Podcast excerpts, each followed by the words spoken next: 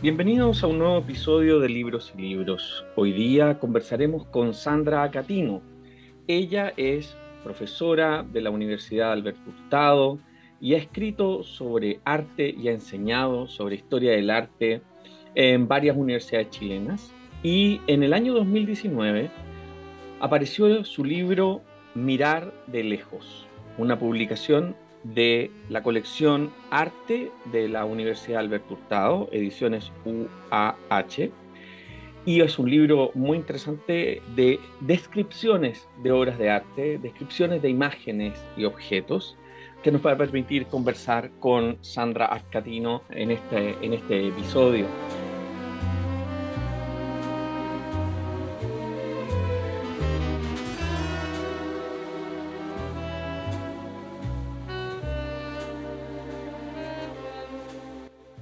Hola Sandra, muchas gracias por estar en Libros y Libros. Hola Pablo, muchas gracias por, por invitarme a tu programa. Y, mm, lo sigo, soy una fan, así que me siento muy contenta de, de, estar acá y de tener esta conversación contigo, que eres tan buen conversador. Muchas gracias Sandra. Te quiero, te quiero preguntar sobre este libro. Por supuesto, al, inicio yo solo digo algunas cosas generales. Tú eres doctora en filosofía, convención estética y teoría del arte. Has enseñado por muchos años lo que sería historia del arte tal cual, pero también tú tienes una relación con un magíster en estudios de la imagen que ofrece tu universidad ahora. ¿Cómo, cómo surgió el proyecto de hacer este libro? El, proyecto del libro no surgió como libro, surgió simplemente por una invitación que me hizo la, revista La Panera, que es una revista que circula desde hace ya harto tiempo, eh, gratuitamente, que tiene un muy buen formato, con un, una distribución muy grande, eh, y que a mí me pareció súper interesante. Me invitaron a escribir. Y eh, yo les propuse que lo que yo sabía, que lo que yo podía, sobre lo que yo podía escribir eran obras eh, de arte o imágenes que pertenecían como al, mundo moderno, por decirlo así, no contemporáneo, que era de alguna manera lo que eh, ellos hubieran preferido, ¿no? Pero les pareció entretenido, aceptaron la, la propuesta y poco a poco, pero muy rápidamente, después de dos o tres números, es una revista que sale mensualmente, a los dos o tres números, de pronto se ajustó el formato y quedó.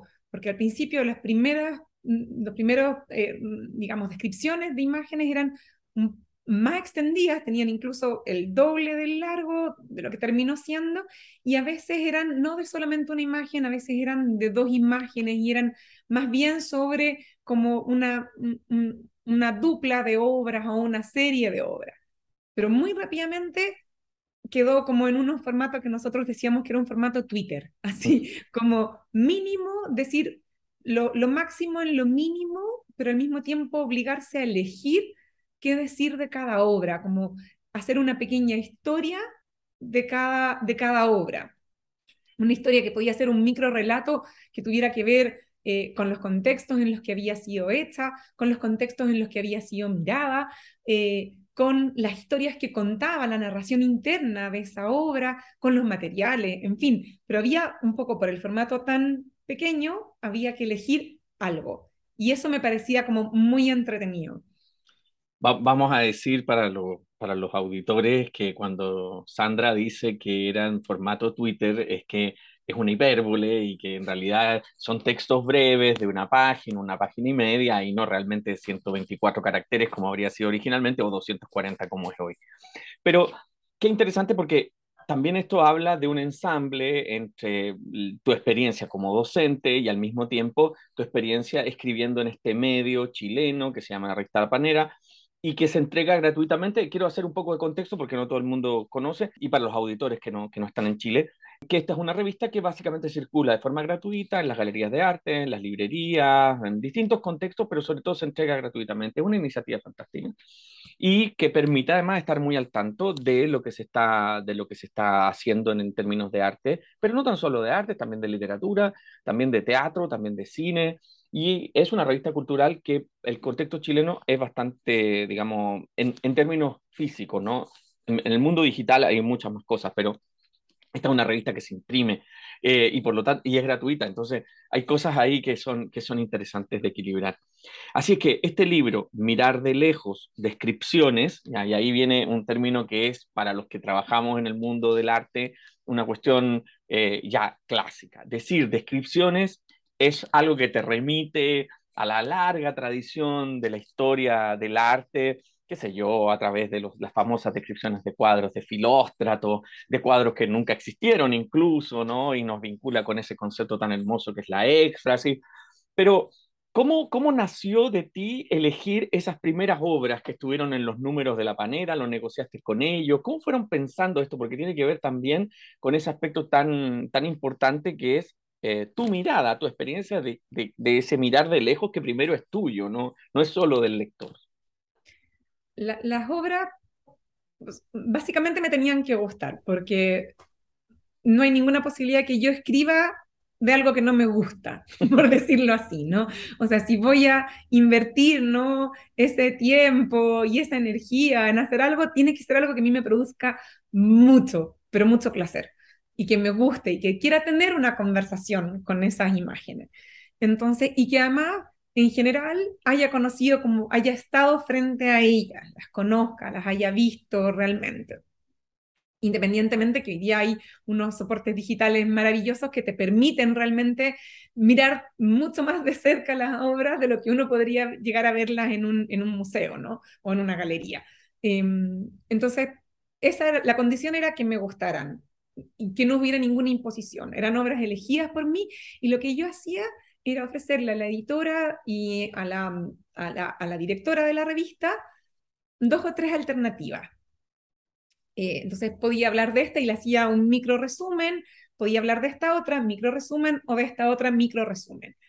Y por supuesto, bueno, los micro resúmenes igual intencionaban las cosas para que eligieran las que a mí me parecían que eran más entretenidas. Eh, y en general no había ninguna desaveniencia, siempre elegían, incluso si no elegían la que era como para mí preferida, de todas maneras era una obra preferida y querida, entonces no había problema. Y lo que yo hacía muchas veces con algunos objetos particularmente que eran un poco más complejos, era presentarlas varias veces. era como que la presentaba un mes, no quedaba. Y esperaba cinco, seis meses y la volvía a presentar hasta que finalmente quedaba. Em, entonces era una dinámica muy entretenida, habían conversaciones en pauta, donde además, ¿no es cierto?, habían dinámicas, donde cada uno presentaba lo que estaba haciendo, lo que quería escribir, y a veces me pasaba que yo decía como, ah, pero esto que tú vas a escribir se conecta con esto, y entonces yo presentaba eso de alguna manera pensando en los diálogos internos de la, de la revista. O por supuesto hay, en el libro hay varias natividades, hay varios eh, nacimientos ¿no? De, del niño Jesús, y eso tenía que ver porque, bueno, porque estábamos en diciembre, era Navidad, entonces que saliera, ¿no es cierto?, una, una natividad, o eh, si estábamos en invierno, eh, ponía la pintura de Bregel que está ambientada en el invierno, o si estábamos en verano, la de Archimbolde con eh, la imagen del verano. También habían link ahí, ¿no es cierto? Si iba llegando el verano, ponía la fuente de la juventud de, mm, de Cranach, porque tenía que ver como con esas pretensiones que existen, ¿no es cierto?, de la, de la juventud. Entonces, esa era un poco la, la dinámica y que, que, que también eh, era, era desafiante y era, y era entretenido, digamos, hacerlo. Ahora, me encanta esto que conversemos sobre esta especie de negociación, porque muchas veces las personas tienen la idea de que, que, lo, que la gente que escribe, escribe de lo que quiere, cuando quiere, y luego surge una especie de angelito que hace que se publiquen. Y no es así, muchas veces está la negociación, me parece sumamente interesante. Están los intereses, está también la circunstancia, los contextos.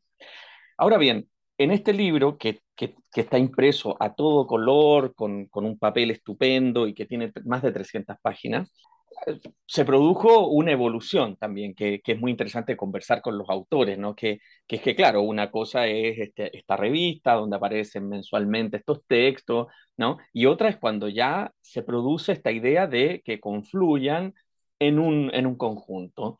Y en este caso, el orden eh, que se eligió es cronológico. Así que aquí hay, hay, dos temas, ¿no? Uno, ¿cómo fue para ti ver el cúmulo, el acervo, el total? y cómo fue también eh, darle ese orden que tiene en el libro. Em, esa fue una súper pregunta que nos hicimos con, con Paula Ditborn, que fue la editora, porque claro, tenía, no sé, 60 eh, artículos, pero mm, habían mm, varios artículos que eran sobre retratos, habían varios artículos que eran sobre autorretrato, varios que eran sobre historias bíblicas, otros que eran sobre paisaje, otros que eran sobre historias profanas, eh, eh, habían objetos también, habían escultura, había muchas posibilidades de combinación distinta.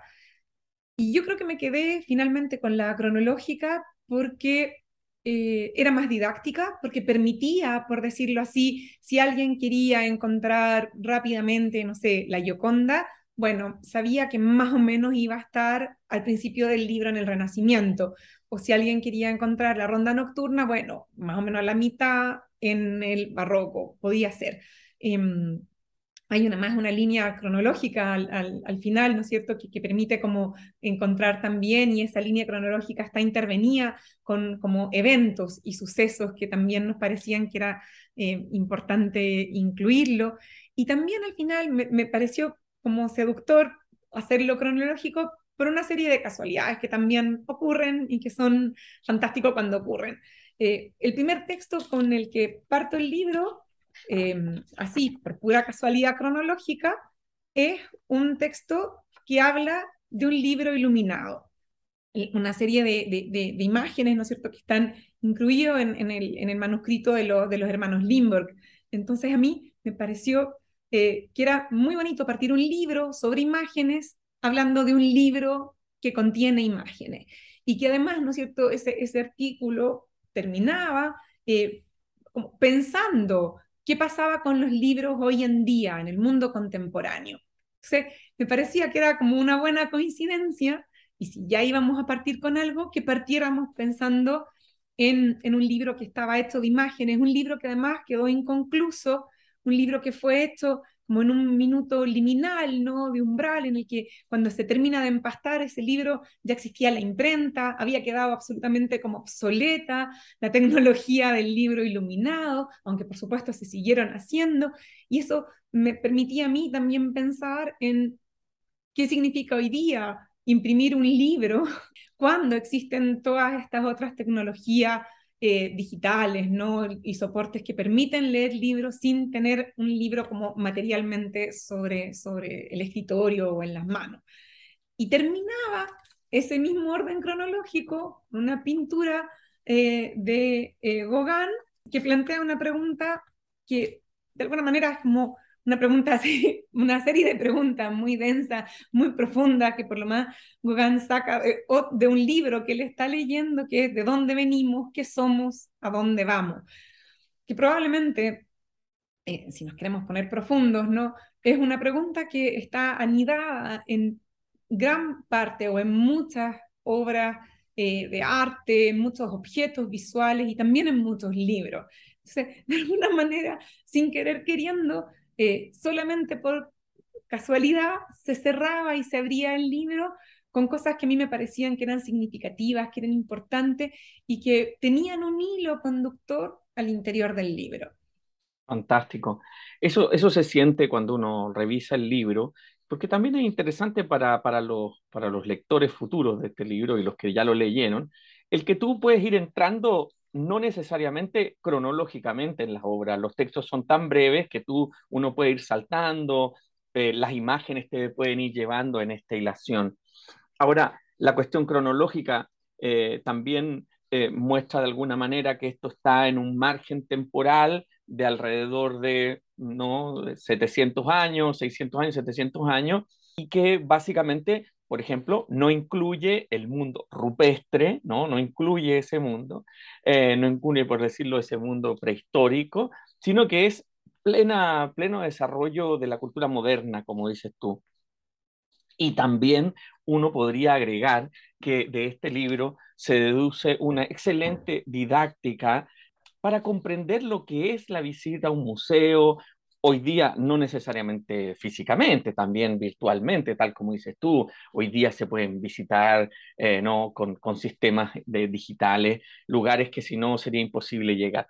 Pero lo que me interesa sobre todo es que estás planteando una relación con la imagen. ¿ah? Y tú has enseñado mucho esto, pero que me encantaría que, que más o menos pudiéramos hablar sobre la metodología que tú usaste, no solo para escribir sobre esto, sino que en, en, esto que se llama leer imágenes, que me parece que siempre es un, es un gran tema, porque como pareciera ser que leer imágenes es algo que no nos enseñan, a diferencia de leer textos, que sí es algo que nos enseñan, tú, de alguna manera, en tu formación y en tu docencia, has tenido la experiencia de, de transferir esta experiencia, ¿no? Porque como no, no, no hay un alfabeto de como ni una gramática, ¿no? Eh, eh, pero esto está aquí en el libro ya como plasmado en la escritura eh, metódica en cada uno de estos casos que, que propones. ¿Cómo, cómo, se, ¿Cómo sientes hoy, digamos, después de tantos años de, de, hacer docencia y al mismo tiempo de haber hecho este libro, ese, esa metodología, entre comillas, una palabra un poco fea, pero ese método de leer imágenes? Sí, es una tremenda pregunta, porque, porque es como un, método infinito, por decirlo así, porque también la gracia está en la variación, ¿no? Sí, porque si fuera como una sola estructura, probablemente no se agotaría sobre sí misma y además, o sea, justamente uno quizás busca objetos visuales, imágenes que rompan el método, ¿no? Que te desafíen el método. Eh, para que justamente, ¿no es cierto?, ocurra pensamiento. Pero yo te diría que también, ¿no? Y es súper interesante lo que tú apuntas porque los, textos de la, de la panera los empecé a escribir en un momento en que también en la universidad eh, nos hicimos cargo de la escritura académica, como hicimos cargo en el sentido de que vimos que había algo ahí que había que era muy importante mejorarlo y que se asoció esa escritura académica con el curso de arte moderno. Y entonces la, redacción, la escritura de descripciones y después de ensayos, que era un elemento más complejo, formó parte de mi curso, era parte de lo que yo enseñaba en mi curso.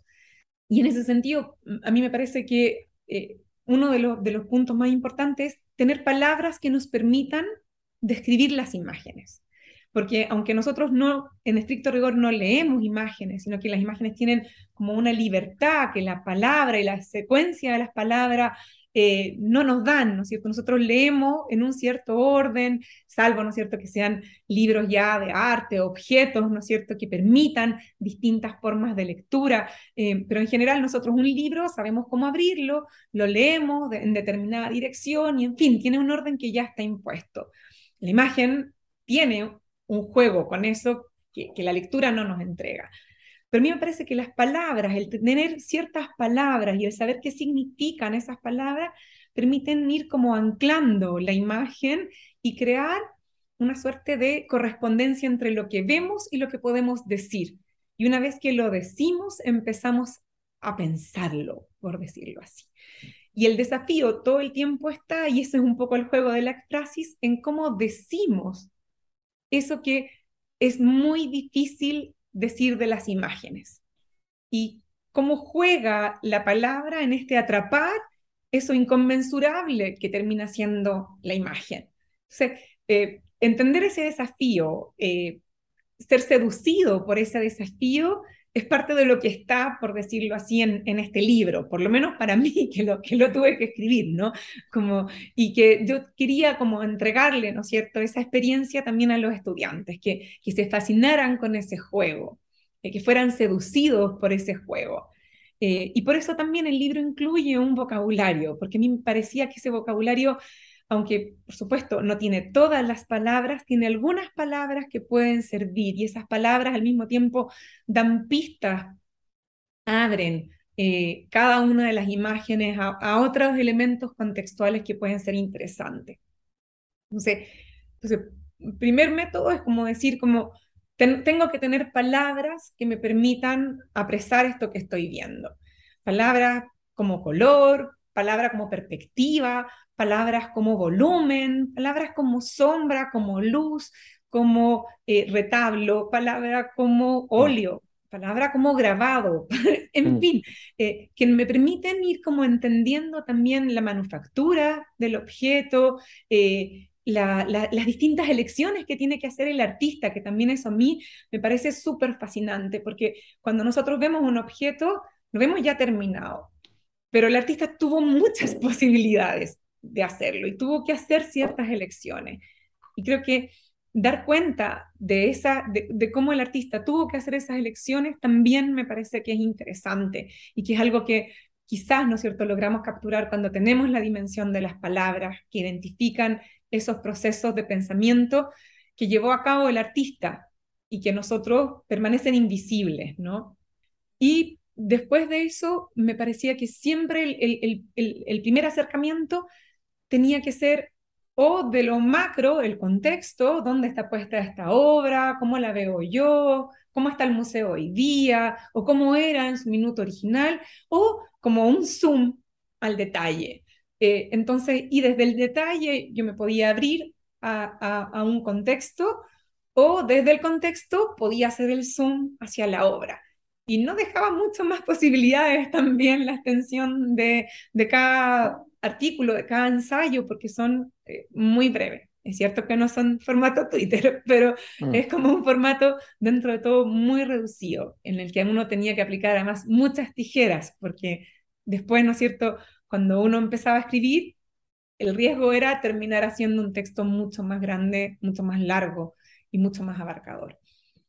Entre todo lo que, lo que se, digamos, apeló en esta, en esta respuesta que me diste, hay, hay, un par de cosas que me parecen sumamente interesantes y que las dejo así lanzadas porque, porque son relevantes, ¿no? Esta idea de que en un contexto académico exista esta noción de aprendizaje, de escritura académica a través del propio currículum, ¿no? Esto es una cuestión que suena técnico, palabras feas, yo sé, pero es sumamente importante, es decir, las personas que están estudiando para ser, digamos, analistas de imágenes, para ser eh, historiadores de la imagen, para ser, ¿no? Em, historiadores del arte o teóricos, requieren de este conocimiento de cómo se escribe sobre imágenes, ¿no? En la transferencia de un tipo de lenguaje a otro tipo de lenguaje. Esto me parece fascinante y por supuesto no, no me voy a tener mucho en ello, pero quería mencionarlo porque, porque no es que solo, digamos, la gente que estudia arte necesita aprender a hablar de arte, sino que también esto ocurre en medicina y en ingeniería y en cualquier disciplina. Nosotros necesitamos aprender a escribir sobre ella porque en el fondo, tal como tú lo dices, es aprender a pensar. No, no es aprender, no, no, no estoy diciendo que solo te tienes que poner a escribir, sino que lo que tú estás vehiculizando es el pensar con todo este glosario técnico, que me parece que está muy bien referido al final del libro en, un, en, un, en este glosario que hicieron tú y, Paula Didbon, ¿no? Pero dentro de todas, además, las palabras que mencionaste, estaba éxtasis, ¿Qué es la palabra que está definida aquí? Y quiero, quiero leerla, si me lo permiten. Dice, éfrasis, una palabra griega antigua, ¿no? Porque pertenece, como dice acá, en la retórica griega, la éfrasis o descripción era un ejercicio que consistía en, permitir la visualización mental de una obra de arte real o imaginaria de forma clara y vívida. ¿no? Y, esa, y, en esa definición que ustedes proponen, nos damos cuenta de que, podríamos decir, puede estar limitado al contexto de la obra de arte, pero hoy día en que las imágenes pueblan nuestra realidad de manera intensísima, uno podría desplazar esa noción a muchos espacios, no necesariamente del arte, ¿no? Ahora, hay muchas cosas que hoy tienen arte, pero que no, no, no están necesariamente en un museo. Me refiero, por ejemplo, a realidad virtual, los videojuegos, los cómics, los mangas, en el que estamos conviviendo imagen-texto permanentemente. Entre todo este recorrido que ustedes plantean en el libro, digamos, en el trabajo que hicieron tanto en el glosario como tus columnas ¿no? y la edición, rápidamente uno se da cuenta de que esta, esta especie de fluidez o eh, podríamos decir polivalencia en que las imágenes significan tantas cosas que pareciera que cualquiera pudiera decir algo de ellas, igual tiene una, una zona de aterrizaje. Y esa zona es ese lenguaje técnico, digamos, cómo está hecha, dónde está, a qué, a qué contexto histórico perteneció, ¿ya? Pero además, en este caso, tal como tú relatabas al inicio, no nos tenemos que olvidar que no son solo cuadros, sino que hay objetos, que hay esculturas, que hay, que hay otras cosas. ¿Cómo tú sientes que hay una diferencia en tu aproximación cuando dejan de ser cuadros, que es la forma más tradicional de análisis, a cuando pasas a un objeto, hay esas Venus de ceras de los museos de rarezas, ¿no? Y, hay imágenes muy, muy atractivas que, por supuesto podemos profundizar más adelante.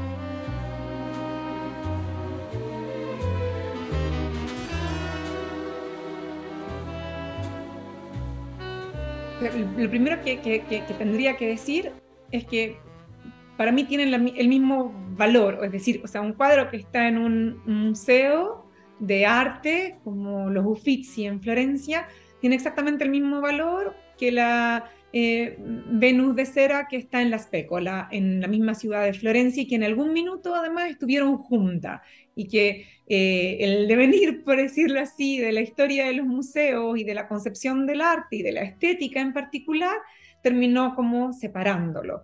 Eh, entonces, y que probablemente, aunque yo hablo mucho más de cuadros que de otros objetos visuales, eh, para mí me parecen mucho más fascinantes esos objetos visuales. O sea, si yo pudiera hoy día, pondría muchos más de esos objetos rarísimos visuales, porque tienen que ver con, con la fascinación que yo siento por los gabinetes de curiosidades, que tiene que ver también con el placer de del, tacto también, como cómo convocan ¿no? a, otras percepciones, em, la idea también de la interacción del espectador, que el espectador puede, eh, en el caso, por ejemplo, de las Venus, ¿no? sacarle órganos y ver, eh, intrusiar por dentro ¿no? El, este objeto, cosas que con los cuadros no se pueden hacer, por lo menos no de esa manera, no están hechos para eso.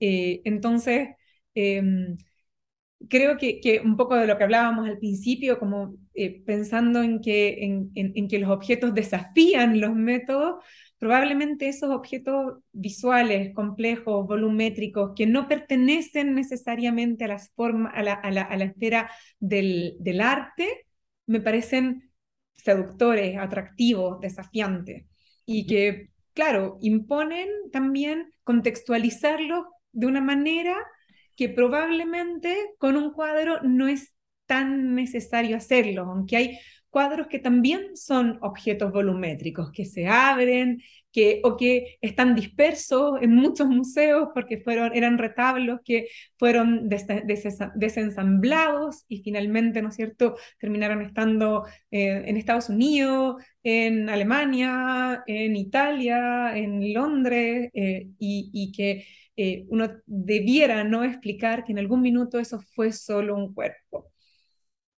En, ese sentido, la conclusión también que uno llega al, leer el libro y sobre todo en la imagen de la portada, que es hermosa, ¿no? que aparece una sala de un museo donde una mujer se acerca a un cuadro eh, y que además muestra estas especies como de barandas que se ponían antes en los museos, ¿no? como una verdadera baranda que impide acercarse.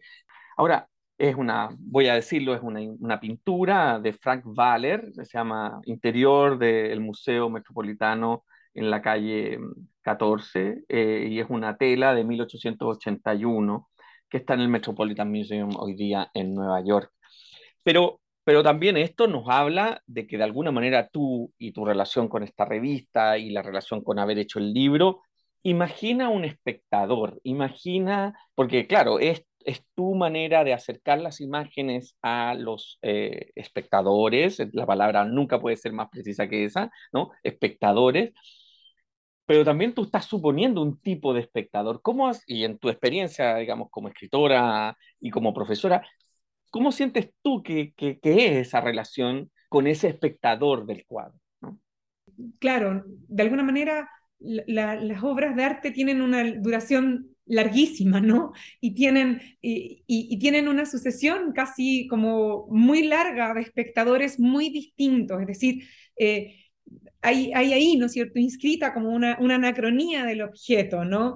Porque por supuesto, por poner un ejemplo típico, ¿no? La, la Gioconda la hizo Leonardo para un determinado espectador en un determinado contexto, él mismo varió de contextos, partió haciendo el cuadro en Florencia, lo terminó de hacer, siguió con el cuadro en Roma, se lo llevó a Francia, eh, y por supuesto, ¿no es cierto?, los espectadores de, de, ese momento en el que él estaba pintando son muy distintos a los que vieron la obra después en el siglo XVII, muy distintos a los que vieron la obra en el siglo XIX, muy distintos a los que vieron la obra después de que se la robaron del Louvre y, regresó la, la Gioconda al Louvre, muy distinto a nosotros que conocemos la Gioconda a través de miles y cientos de reproducciones, muy alteradas, por cierto, en todas las distintas posibilidades que entregan las tecnologías, las memes, la publicidad, en fin, todo, ¿no? Entonces, claro, de alguna manera, en, en mis relatos yo me tenía que hacer cargo de esa, de esa larga vida del objeto y dar cuenta eventualmente cómo había sido visto en un principio y cuál era el contexto ¿no? que tenían. Por ejemplo, entender que el contexto del, del, David de Miguel Ángel era muy distinto. Él pensó que lo iba a instalar a las afueras de, de, del Domo de, de, Florencia. Terminó estando en la plaza política, que había cambiado también, ¿no cierto?, el contexto político, que se transformó en una obra política. Nosotros, por supuesto, hoy en día, que somos turistas y que además vemos una reproducción en el lugar donde debiera estar el original, originalmente estuvo, ¿no es cierto?, la pieza que había esculpido Miguel Ángel, eh, lo vemos de manera totalmente distinta. Entonces, eh, creo que, los relatos tienen que dar cuenta y también en, entregarle al espectador o al lector más bien, ¿no es cierto?, esas competencias para poder apreciar esa densidad de la imagen que se produce también a través de la mirada. Claro, y, esa, y esa densidad tiene necesariamente un llamado al interés, ¿no? Digamos, si que tú no estás interesado en que la imagen te hable, no, no te va a hablar tampoco, digamos, en ese sentido yo siempre explico esto, esto como un chiste, digamos, si tú no quieres reírte con el chiste, no, no, pero si tú te entusiasmas en el relato, vas a entrar en él, como cualquier narración. Ahora bien, de todos estos, de todas estas columnas que están, digamos, aunadas en el texto, seguramente tú tienes algunas que son tus predilectas, digamos, o, no, o, te parece que quedó un trabajo, digamos, porque también podríamos pensar, invitar a por dónde entrar, ¿no? Ya me dijiste eh, eh, en las ilustraciones del libro de las horas, que, está, que es la con que se comienza, pero mencionaste el David de Miguel Ángel, has mencionado varias veces la, la, la Mona Lisa o la Gioconda, ¿no? ¿Cómo, cómo, ¿Qué otros, qué otros lugares para ti fueron entrañables o, o fueron muy difíciles de hacer? O sea, a ver, hay como, hay textos que yo encuentro que están menos buenos, eso sí, como, eso lo tengo súper identificado, ¿sí? porque por supuesto, para uno es más fácil quizá identificar la, las debilidades que las fortalezas, ¿no? Pero, pero claro, hay algunos textos que sí que me pasó con ellos, que, que, tuve como experiencias con esos cuadros, que estaba, mientras estaba escribiendo en la panera, eventualmente viajé, pude verlos, pude reconocerlos, que fueron hallazgos, que yo iba, no sé, mm, al, al, al, a la Gemalde Gallery de Berlín a ver otras pinturas y de repente estas pinturas fueron hallazgos, no, no sabía que existían, no las había visto antes y fueron como encuentros. Entonces, por una parte están esos, esos como esas imágenes entrañables como de, de, mm, que tienen que ver con, con, amistades más recientes que fueron hechas ¿no? en, en ese momento, por decirlo así, con esas imágenes. Eh, hay, hay imágenes como de, de, que yo tenía muchas ganas de escribir de, de, ellas, muchas ganas de describirlas y que finalmente concreté ese deseo, por decirlo así, en, en, en los artículos y después en el libro. Y así también hay algunas imágenes que, que, son imágenes amadas y que no están en el libro porque no me tocó escribir sobre ellas o porque eran imágenes que son como amores antiguos que no, que no, que no cupieron en este libro, por lo menos. No sé, yo pienso que, por ejemplo, eh, la pintura de, de, es, es, es, una pintura que, que, a mí me parece que está bien lograda. La fuente de la juventud de Cranach también. También, sí, la, la, la, la, del, de agosto es entretenida. eh, también la copa con huevo de avestruz y corales, eh, en fin, o sea, hay, mm. hay, hay, hay, varias que me gustan y, y que, que, son muy, muy queridas. Eh, pero también, no sé, cuadros raros, rarísimos, como el de Caterina de la Santa, ese engaño con cartas, cameos, monedas y objetos de escritura. También ahí como que yo encontré que era un objeto que tocaba tantos nudos que a mí me fascinaban.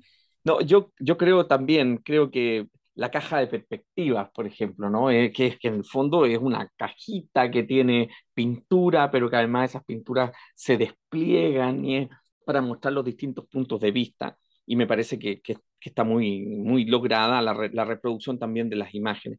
Y, sin duda, mm, las que son como pequeñas reconstrucciones de otras obras, ¿no? Por el regreso del mercado, ¿no? Que es una pintura de Chardin, del 1770, ¿no? pero, que, pero que está rehecha por eh, un artista que se llama Etienne Molineuf y que la pinta como si fuera un grabado que tiene un vidrio delante y que el vidrio se quebró. Yo esa imagen no la había visto nunca en mi vida y me sorprendió muchísimo cuando la, cuando la conocí, cuando abrí el libro y, empecé a viajar por él.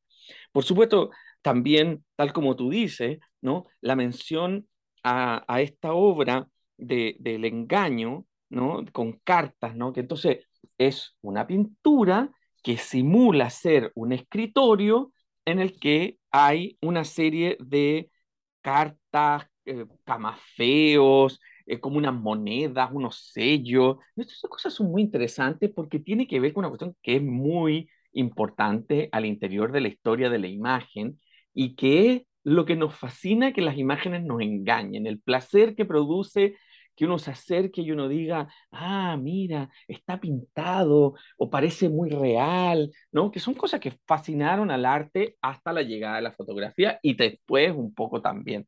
Entonces, creo que esas fueron para mí algunas de las más sorprendentes. Pero quiero aprovechar estas, estas correlaciones que tú dices, como que viajaste, que fuiste, que leíste, que viste, con una sección del libro que está al final que dice referencias, ¿no? Y que es muy importante, me parece, que si pudieras contarnos un poco cómo se organiza eso, porque a pesar de que los textos se leen con mucha, mucha facilidad, no tienen eh, largas notas ni nada, eh, al final sí tú te encargas de, en el fondo, que haya una sección para cada objeto, imagen o cuadro que tiene su referencia, ¿no? Y, y, está muy bien organizado ese material porque, porque no es solo llegar y lanzar las referencias como una lista, sino que hay una, una argumentación. Si nos puedes contar cómo, cómo pensaron eso. Cuando, cuando surgió la idea de, de, hacer el libro, ¿no? de transformar estos artículos en un libro, em, yo rápidamente vislumbré que era la oportunidad para hacer como este, esta suerte de ejercicio de admiración, ¿no? Em, porque claro, las imágenes, a uno, uno conversa con las imágenes, pero también he conversado mucho con libros, ¿no? También eh, hay como un ejercicio de gratitud y de admiración hacia otros que escribieron sobre esas imágenes o que me dieron ideas respecto a esas imágenes o que me presentaron esas imágenes. Em, me parecía que eso era como ineludible, que tenía que estar y que yo quería hacerlo. Y me demoré mucho tiempo en hacerlo porque como había escrito los, los, pequeños artículos de repente tres años antes, cuatro años antes, eh, tuve que buscar, menos mal, yo siempre tomo apuntes, los apuntes eh, que me habían permitido a mí armar esos artículos, ¿no? Porque cada artículo de alguna manera surgía a partir de algo que había leído o me recordaba de algún libro que había sido importante, además del mundo de las imágenes, ¿no? Em, y entonces reconstruí ese, ese orden de lectura y al mismo tiempo como que me fui engolosinando. me, me, encantó acordarme de lo que yo había leído cuando yo estaba escribiendo. Entonces, o de las cosas que mientras yo escribía me acordaba que había leído. Em, y entonces tal, como tú dices, fue un ejercicio que no era solamente listar unos libros, sino también, así como estaba el placer de la imagen, y que yo trato de como eh, contagiárselo al lector, está también el placer de los otros textos, que yo también trato de contagiárselo al lector para que siga leyendo si le interesó alguna imagen. Entonces, ese es un poco el, origen de, de, esa, de, esas notas, ¿no? Eh, y que de alguna manera tomé el modelo de un libro que a mí me gusta mucho, que es Pintura y Vida Cotidiana en el Renacimiento, de Michael Baxandal, mm. Que él hizo unas conferencias en Oxford a estudiantes de historia eh, y después esas conferencias las transformó en el libro y las notas las puso así, atrás, eh, como, argumenta, como refiriendo todo un poco, no todas las referencias, porque eran muchas más, ¿no? Era, es un libro denso, entretenido, complejo, eh, pero articulaba como relatos las referencias bibliográficas. Y a mí eso me, me pareció que era un ejercicio placentero para el que escribía y también para el lector. Claro, porque además eh, uno con esto entiende lo que, lo que solía decir un profesor mío, decía la diferencia entre saber y aprender. Y, aquí está muy claro que para saber hay que aprender y que uno no se puede saltar, aunque la ayuda que uno recibe de otros libros, de otros autores, de otros maestros, es fundamental para, para esa tarea. Y sobre todo me, me devuelve a la experiencia de, de, hacer docencia en esto, que no, quiero, que no quiero evitar referirme a ella porque yo siento muy fuertemente el libro está marcado por esa huella, por la huella de una historiadora del arte, de una docente que trabaja en esto, que, eh, y que la prensa, digamos, el hecho de salir una revista es casi como una, una, una derivada de, una experiencia hablando sobre imágenes, conversando sobre imágenes, ayudando a ver, podríamos decir, ¿no? Y entonces te quería preguntar un poco para ti ese proceso, cómo, cómo fue tu formación, cómo, cómo has ido pensando a su vez la formación de otros, ¿no? En, este, en esta especie de arte de leer imágenes. Yo parto de la base que nosotros no vemos, que, que, que nadie que tiene delante de sí un cuadro, un objeto, una escultura, la está viendo. Como, parto que, que, que, casi es como si tuviéramos como un material como reflectante, que más bien que nos incomoda más que lo vemos, por decirlo así. Em, y que estamos tan acostumbrados, y, y por supuesto, mientras más joven la persona más acostumbrada a un flujo tan exacerbado de imágenes, que definitivamente las imágenes ya no las vemos, lo que vemos es el flujo de imágenes. Y cuando vemos una imagen fija, detenida, más todavía si corresponde a estos otros mundos mucho más antiguos, ¿no? que no corresponden con la, con la visualidad contemporánea, casi que son transparentes, casi que no los vemos.